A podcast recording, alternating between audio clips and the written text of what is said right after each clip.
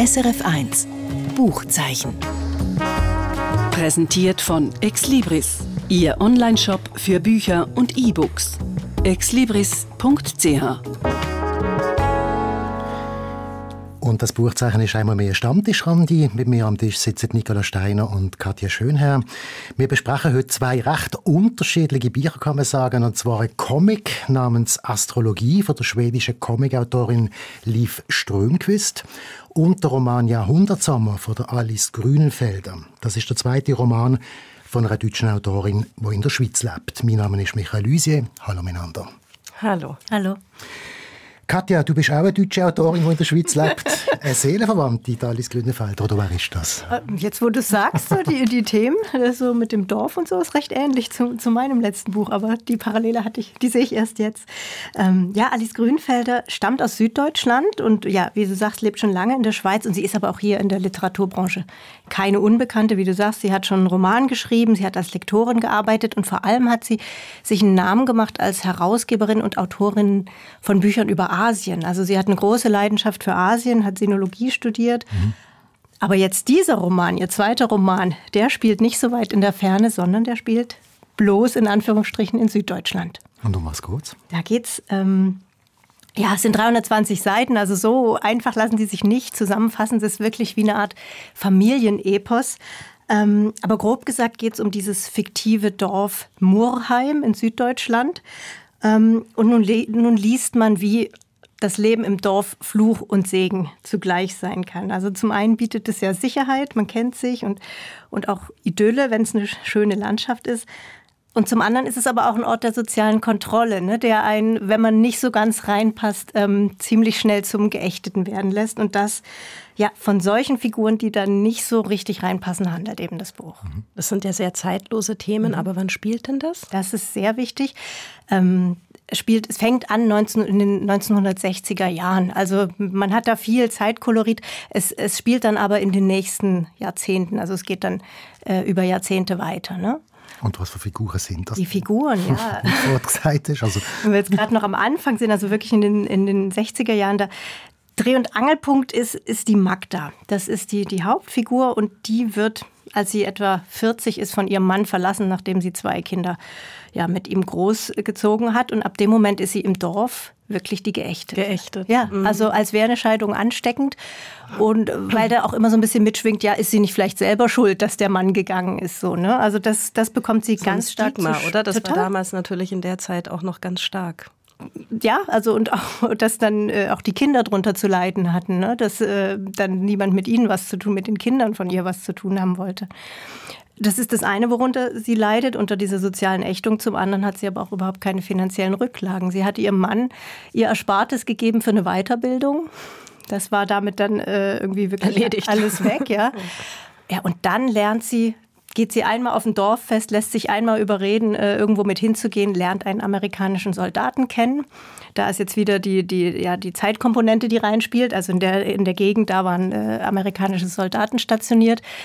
Ja, und jetzt könnt ihr es euch vielleicht denken, sie wird dann auch noch schwanger von diesem Soldaten. Und ab dem Moment, wo sie so spät noch ein uneheliches Kind von einem Soldaten bekommt, äh, ist natürlich die Ächtung äh, dann wirklich noch äh, die soziale, ja, der soziale Abstieg komplett besiegelt. Also ist das aber ein Buch über, über eine Dorfsituation, also mit dieser Ächtung. Ich meine, das sind ja Schicksale, die es gibt. In einer Stadt ist vielleicht das nicht so extrem. Es ist schlimm natürlich, wenn Gesetze so sind, dass Frauen kein Recht haben aber ist es, wird es noch verstärkt durch den Umstand, dass es auf dem Dorf stattfindet? Ja, natürlich, weil man sich, man, man kann sich nicht ducken. Man kann nicht unentdeckt äh, eine Affäre mit einem Soldaten haben, weil selbst wenn man wenn alles nur in der Dunkelheit stattfindet, es sieht immer irgendjemand. Ne? Das ist die permanente Beobachtung. Wie geht sie denn mit dieser Scham um, die ja ständig da letztendlich dann wahrscheinlich aufploppt? Das macht eben diesen, diesen Charakter dieser Magda so stark. Ich erzähle gleich noch, wer, wer noch mitspielt. Ähm, aber die, die, die Magda ist so eine hat man selten so eine Figur, also so eine trotzige, in, da der Roman länger spielt, äh, ältere Frau, die einfach alles alleine schaffen will. Also die holt sich keine Hilfe. Da wird der Mann nicht verklagt, der keinen Unterhalt bezahlt. Da wird äh, keine soziale Hilfe beantragt. Die holt sich nie Hilfe, weil sie einfach so stolz ist und sich schämt. Also beides spielt da rein. Und die, die kämpft die ganze Zeit, aber kommt einfach auf keinen grünen Zweig. Ich würde gerne noch die anderen Figuren kurz vorstellen. Sie ja. hat noch die, die Tochter, die, eine erste Tochter. Die heißt Ursula und die ist eben dann schon erwachsen, als, äh, äh, als die Magda dann das, das spätere Kind noch von dem Soldaten bekommt. Ähm, ja, und die Tochter ist dann auch richtig sauer auf ihre Mutter, als sie nochmal schwanger wird und dann ist auch ihr Verhältnis sozusagen zerbrochen. Dann hat sie die Ellen, die zwei, äh, diese, diese zweite Tochter, die von dem amerikanischen Soldaten.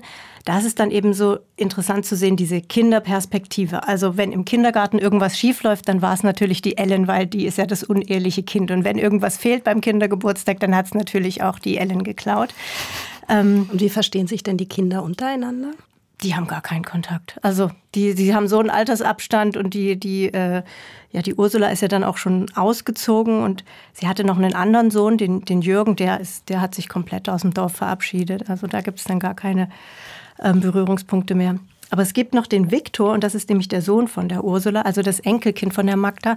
Und der hängt sehr an der Magda. Ähm, aber die Ursula möchte eben nicht, dass er Kontakt zu seiner Großmutter hat. Ne? Nein. Ja, und der, also das sind alles so Figuren, die auf ihre Art und, Art und Weise damit zu kämpfen haben, wie, wie es im Dorf läuft. Jetzt geht eigentlich alles recht bach ab. Also das ist ziemlich grässlich für die ja. Person, oder? Gibt es noch irgendetwas, wo, wo erhellend ist? Oder gibt es irgendwelche Sachen, die dann überraschend passieren, wo dann vielleicht einmal ein Gegengewicht sind zu der ganzen furchtbaren Zustand? Also das ist so, das ist noch interessant. Das Buch, man hat schnell, ziemlich schnell raus, dass das Schicksal es mit den Figuren nicht gut meint. Also es gibt weniger Aufs, als es Abs gibt. Das hat man ziemlich schnell begriffen. Aber trotzdem schafft es Alice Grünfelder, dass man das dass man bei der Stange bleibt, das liegt eben daran, dass sie immer wieder so überraschende Wendungen bringt. Und eben weil es so viele überraschende Wendungen gibt, kann ich, glaube ich, auch eine verraten, ohne dass es dann sich nicht mehr lohnen würde, das Buch zu lesen, weil es passiert wirklich sehr, sehr viel. Also es ist ein sehr, sehr, sehr dichtes Buch. Aber es gab dann eine, äh, äh, relativ weit hinten, wird dann der Viktor, ähm, der Enkel. Enkel. Enkel, danke, ihr habt's drauf. Sehr gut, sehr gut aufgepasst. Wir hören zu. Der betreibt dann später eine Indoor-Cannabis-Anlage.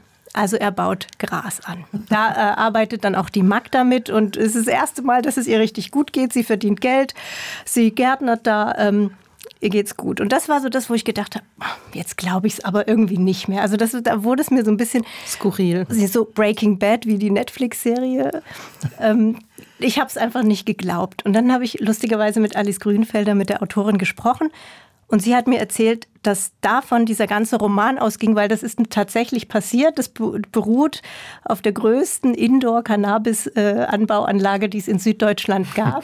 Und das hat sie zu diesem ganzen Buch überhaupt inspiriert. Also das zeigt einmal mehr, dass, äh, ja, dass die, die Realität, Realität, manchmal so unglaubwürdig ist, dass man sagt, dass in einem Roman genau. es geht gar nicht. Genau so. Und die Realität toppt oft das, was Romane erfinden. Genau das, das was einem großartig wirklich dann, abstrus dann, vorkommt. Das ist das, wo, was der eigentlich ursprüngliche Kern war. Und dann brennt es dort und dann geht es ihr richtig gut. Du jetzt. jetzt ist Schluss. Was sind die Stärken des Buches? Was gefällt dir? Ähm, einmal, dass, dass man wirklich wie so ein Familienepos äh, liest. Also man, man erfährt über diese vier Figuren wirklich richtig viel. Also sie hat die Charaktere ganz breit ausstaffiert. Und vor allem die Magda ist ihr wirklich gut gelungen. Also dieser Stolz, diese Scham, diese Wut und auch dieses, sie hat so was sehr Ruppiges. Also sie ist auch zu der Ellen, die sie dann bekommt, sie ist keine liebevolle Mutter, aber man versteht sie so, weil sie kann gar nicht liebevoll sein. Sie hat überhaupt nicht die Kapazitäten dafür, in ihrem Alltagskampf zu reflektieren oder eben liebevoll zu sein. Und das, das hat, also die, die Magda ist schon wirklich sehr gut gelungen. Und wie liest sie's? Also mit Jahrhundertsommer würde ich sagen, als Sommerlektüre macht man nichts falsch. Das ist auch ein besonders schönes Cover, finde ich. Mhm. Ja, ist eine Birne drauf, muss man dann noch kurz ja, sagen. Entschuldigung, eine Birne, die so auf einem ähm, Kopfkissen Ein liegt oder so. Mhm, ganz schön. Alice Grünfelder, Jahrhundertsommer, rausgekommen ist das Buch bei DTV. Das ist Buchzeichen auf SRF 1. Wir reden gerade über aktuelle Buchneuerscheinungen. Und da möchte ich darauf hinweisen, dass übermorgen Donnerstag im Strauhof Zürich eine Ausstellung anfängt oder aufgeht von der schwedischen Comiczeichnerin Liv Strömquist oder wo der gewidmet ist. Und von der Liv Strömquist ist ja das nächste Buch, das wir jetzt Ihnen präsentieren. Astrologie heißt das Buch. Du hast es mitgebracht, Nicola. Es ist ein Comic. Sag uns doch zuerst mal etwas über die Autorin, über die Liv Strömquist. Ja, also das war auch einer der Gründe, weshalb ich dieses Buch unbedingt ähm, mir anschauen wollte, weil ich vor einigen Jahren ein sehr bekanntes Buch, also Comic von ihr gelesen habe, I'm Every Woman, mhm. wo sie quasi mit diesem Mythos des männlichen Genies so ein bisschen aufräumt und es umdreht und die Frau hinter dem starken, ähm, bewunderten, allseits gelobten Mann zeigt. Also Yoko Ono beispielsweise oder Priscilla Presley.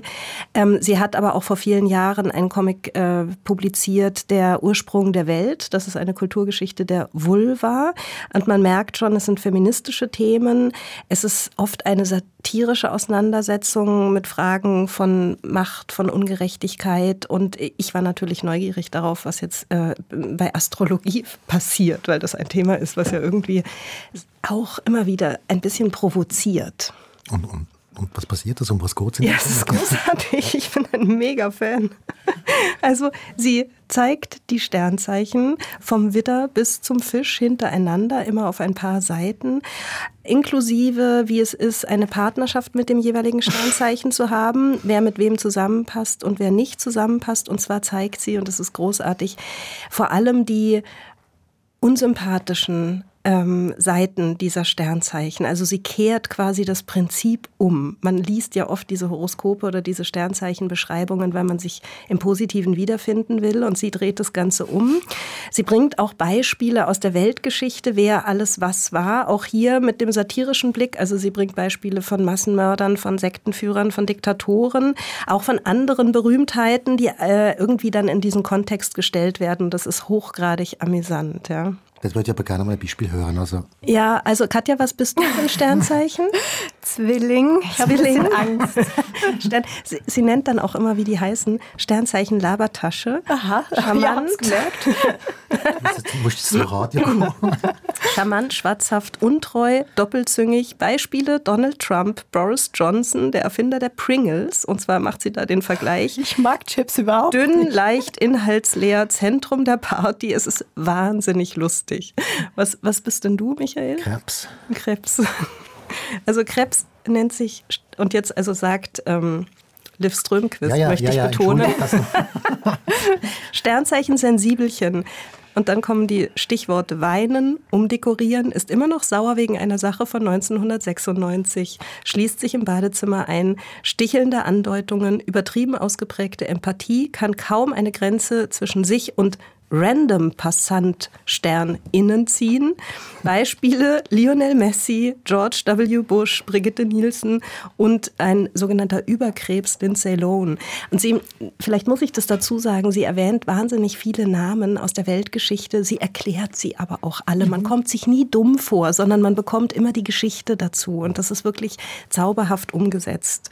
Ja, und ich bin natürlich Sternzeichen Trotzkopf als Schütze. Also ist auch nicht wahnsinnig ähm, charmant, wie sie mich beschreibt. Also, dass ich offenbar meine Umgebung zu Tode nerve mit äh, stetigen Widersprüchen, dass ich unabhängig bin, ungebunden, ähm, Beziehungsmuffel, Philosoph in Anführungsstrichelchen. Ähm, und dann gibt es einen schönen Begriff. Also, Schützen sind offenbar unglaublich open-minded, outside the box Denker, Stern, innen, außer wenn es um deine Vorschläge geht. Also und ja, das sind so, das sind wirklich äh, wahnsinnig lustige Zuschreibungen und dann kommt natürlich jeweils noch der Aszendent dazu und sie sagt, ähm, wer mit wem zusammenpasst. Also es ist dann sozusagen noch die die Sahne Ergänzung. Es gibt noch eine weitere Ergänzung. Also, gut, was sind da wir zusammen? Also Schütze ist Feuer, Krebs ist Wasser, Zwilling ist Luft. Das muss man also diese, und dann gäbe es ja noch ähm, die Erde. Also Katja und Michael, Luft und Wasser ist ganz okay. Okay. Ähm, okay. Aber es gibt ein Problem, nämlich dass Luft, nämlich du Katja, nicht die gleiche Kapazität für tiefe Seriosität, Emotionalität hat wie Wasser. Luft und Feuer, das sind wir beide, Katja. Bei uns ist es echt super toll. Also Zitat, große Leidenschaft, guter Sex. Darauf freue ich mich. und wir beide, Michael, geht gar nicht. Feuer und Wasser ganz schlecht. Ja, das ist. Ja, und am besten sind zwei gleiche Sternzeichen. So. Ja, man sieht schon, es ist sehr lustig auch. Hast du noch ein anderes Buch dabei? Nein, es Nein, ist, du, wie ernsthaft ist das? Ja, es ist, es, ist, es ist tatsächlich weniger ernsthaft, aber es ist sehr intelligent. Ähm, auch sehr lustig und sehr satirisch und gleichzeitig auch wirklich gebildet, weil sie wahnsinnig viel Wissen in dieses Buch packt und es aber uns so verkauft, dass es im Grunde genommen so leicht daherkommt über die Bilder, über die ähm, Texte. Also es ist recht textlastig für einen Comic. Ja? Es ist ein Comic für anspruchsvolle Leserinnen. Und das zeigt sich auch im Nachwort, weil es gibt quasi, wenn du das Buch umdrehst, nochmal so zehn Seiten, ähm, auf denen Liv Strömquist erzählt, wie es dazu kam, dass sie dieses Comic geschrieben hat. Da erzählt sie dann, wie ihr die Mutter, die eigene, davon abgeraten hat und gesagt hat, also wenn sie das mache, dann müsse sie wenigstens was Positives über Sternzeichen schreiben. Ähm, sonst sind die Leute enttäuscht, ja. und dann, wie ihr die Schwiegermutter davon abgeraten hat. Und dann ähm, hat sie sich offenbar, also sie erzählt so die Genese, da, dazu entschieden, auch grundsätzliche Fragen noch abzuhandeln, nämlich warum sich Menschen überhaupt 300 Jahre nach der Aufklärung immer noch mit Sternzeichen befassen und und äh, was den Reiz ausmacht. Es ist also, da kommt sie. Und, und was hat sie da für heutige?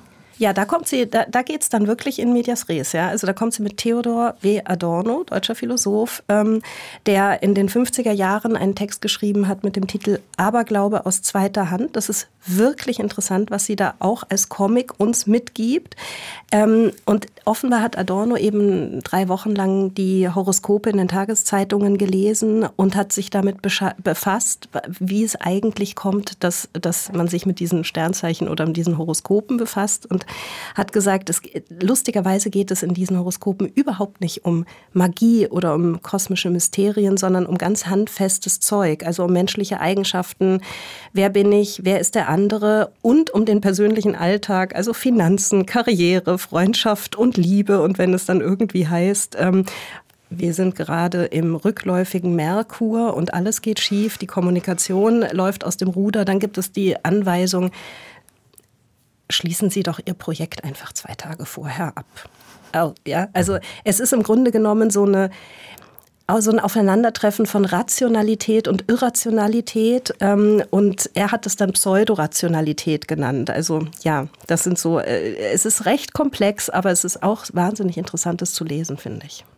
Ich habe ja immer gedacht, die, die Faszination von Horoskopen kommt auch daher, dass es so wahnsinnig allgemein formuliert ist genau. und sich jeder darin wiederfindet. Ja, genau. Also es gibt, glaube ich, auch so Richtlinien, das beschreibt jetzt Liv Strömquist nicht, aber es gibt so wie Richtlinien, wie man Horoskope am besten formuliert sprachlich, damit sich die Leute mhm. darin wiederfinden. Was aber wirklich so interessant ist, ist tatsächlich dieses, ähm, dass du auf der einen Seite in dem Sinne Aberglauben darin wiederfindest und auf der anderen Seite aber auch vieles darauf auf dich selber dann versuchst irgendwie zu beziehen oder nicht zu beziehen und sagst, das passt und das passt nicht und in dem Moment nimmst du es ja schon mhm. ernst. Ja, und äh, ich meine, jeder sagt oder viele sagen, sie glauben nicht dran, aber wenn, wenn irgendwo das eigene Horoskop dann steht, dann freut man, man, sich, sich oder man denkt sich, wenn was schiefgelaufen ist, wusste ich es doch. Mich würde noch interessieren, du hast gesagt, sie hat vorher so feministische Bücher geschrieben. Mhm. Liest man das noch raus? Also vielleicht so, also es ist wirklich satirisch geschrieben. Mhm. Es ist wahnsinnig lustig und äh, immer wieder mal, aber es ist überhaupt nicht äh, diese Art von Comic, wie die vorherigen mhm. Bücher waren, sondern es ist wirklich etwas für Männer und für Frauen. Es ist in dem Sinne übergeordnet. Also, aber sie macht natürlich eben Stern, Innen und so weiter, aber das mhm. über, ja, ja. Ja, und Jungfrau kommt sehr gut wegnehmen. also für mich tönt es nach einem super Geschenkbuch. Ja. Es ist vor allem ein super Geschenkbuch für Leute, die man nicht leiden mag. Finde ich. Und es ist auch sehr interessant, wenn ich das noch anfügen darf, ähm, wie sie erklärt, also es gibt fünf Erklärungen, ähm, warum Astrologie für uns so einen großen Reiz ausmacht. Also was, warum das so für uns so reizvoll ist, sich da irgendwie doch, und das hat ja einen Boom sondergleichen. Der ganze Instagram ist jeden mhm. Tag voll mit irgendwelchen Hinweisen. Also es ist wirklich nicht aus der Welt, es ist nicht 50er Jahre. Ähm, und das, ich sage jetzt mal nur drei, weil ich es wirklich interessant finde. Und da geht sie auch in die Tiefe. Es gibt von nach Freud die sogenannte narzisstischen, also den sogenannten narzisstischen Abwehrmechanismus.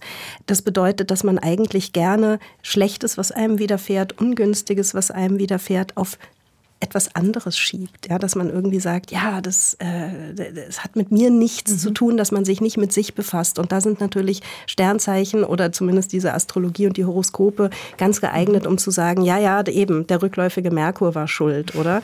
Und dann hilft die Astrologie eben auch, diese ganze Komplexität und Unübersichtlichkeit unserer Welt auszuhalten, weil sie ähm, sich manchmal selber anfühlt, als, äh, als ob alles von den Sternen gesteuert wird und ähm, man deswegen irgendwie so das auch externalisieren kann, ja. Und ähm, Drittens, und das finde ich auch nicht uninteressant, ist es eine Möglichkeit, mehr sich mit dem eigenen Ich zu befassen. Und das war offenbar auch in den 50er Jahren natürlich schon ein großes Thema. Und ähm, das bedeutet, wenn man irgendwie alle seine Identitätssuche, ähm, weißt du, die ganzen verschiedenen Faktoren der Identitätssuche abgewirtschaftet hat, dann kommt man irgendwann zur Astrologie und schaut auch da noch, ist es das, was ich bin mhm. oder ist es das nicht? Bin ich charmant oder mhm. bin ich nicht charmant ja, und so weiter. Also das finde ich ist wirklich sehr, sehr geistreich. Liv Strömquist, Astrologie heißt das Buch und rausgekommen ist es im Avant Verlag und lösen Sie es bitte nicht von der Nicola Steiner schenken. Das ist ein schlechtes Zeichen. Das ist es jetzt fast schon gesehen vom Buchzeichen auf SRF 1. Mit dabei sind Nicola Steiner und Katja Schönherr. Alle Angaben wie immer unter srf.ch-audio.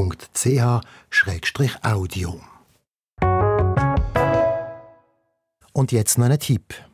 Sicher kennen Sie alle den Erich Kästner, der berühmte Schriftsteller und vor allem Kinderbuchautor aus Deutschland, aus der Weimarer Republik, wo so großartige Bücher geschrieben hat wie Emil und die Detektive, Das doppelte Lottchen, Pünktchen und Anton oder Das fliegende Klassenzimmer. Natürlich gibt es von ihm noch einen Haufen andere Literatur. Ein Roman zum Beispiel, unzählige Lieder und Gedichte und vor allem es gibt Feuilletons, zeitkritische Betrachtungen aus den bedeutenden Tageszeitungen von der damaligen Zeit und Reden. Die Feuilletons und Reden, die sind jetzt in einem Sammelband rausgekommen. Und das ist hochinteressant. Erstens, weil man sieht, wie brillant Erich Kästner als junger Mann seine Zeit kommentiert hat. Zweitens aber, wenn man noch eine andere Geschichte erfährt. Der Erich Kästner ist einer der ganz wenigen erklärten Nazi-Gegner, der 1933 Deutschland nicht verlässt. Und das, obwohl er selber zuschaut, wie am 10. Mai 1933 seine Bücher verbrennt werden, in Berlin. Sie planen ist bleiben und dokumentieren. Doch das scheitert. Und das kann man auch lesen in diesem Buch.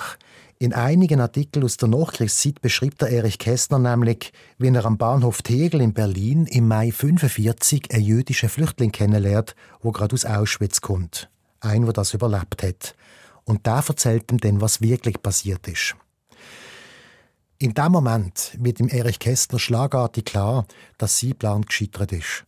Ein so ein Verbrechen wie Auschwitz da hilft dann erst bleiben und dokumentieren nicht mehr. Nach dieser Begegnung ist der Kästner nicht mehr wie früher. Sie still wird unschärfer, sie haltig resignierter. Und trotzdem heißt das Buch Resignation ist kein Gesichtspunkt. Und in einer Sache ist das ja tatsächlich richtig, denn der Erich Kästner ist vielleicht ein bisschen naiv im Umgang mit dem Nationalsozialismus, aber der Kompromiss hat er nie gemacht. Er hat nämlich auch etwas riskiert, denn er ist dreimal von der Gestapo verhaftet worden und er ist nur mit sehr viel Glück dort wieder rausgekommen. Auch diese Geschichte liest man in diesem Buch. Erich Kästner, Resignation ist kein Gesichtspunkt, politische Reden und Feuilletons, rausgegeben vom Sven Hanuschek, wo ein der bedeutendsten Kästner-Biografen überhaupt ist, und erschienen im Atrium Verlag Zürich. Und das ist es jetzt endgültig vom Buchzeichen. Mein Name ist Michael Luisier. SRF 1 Buchzeichen. Präsentiert von Exlibris, Ihr Onlineshop für Bücher und E-Books. exlibris.ch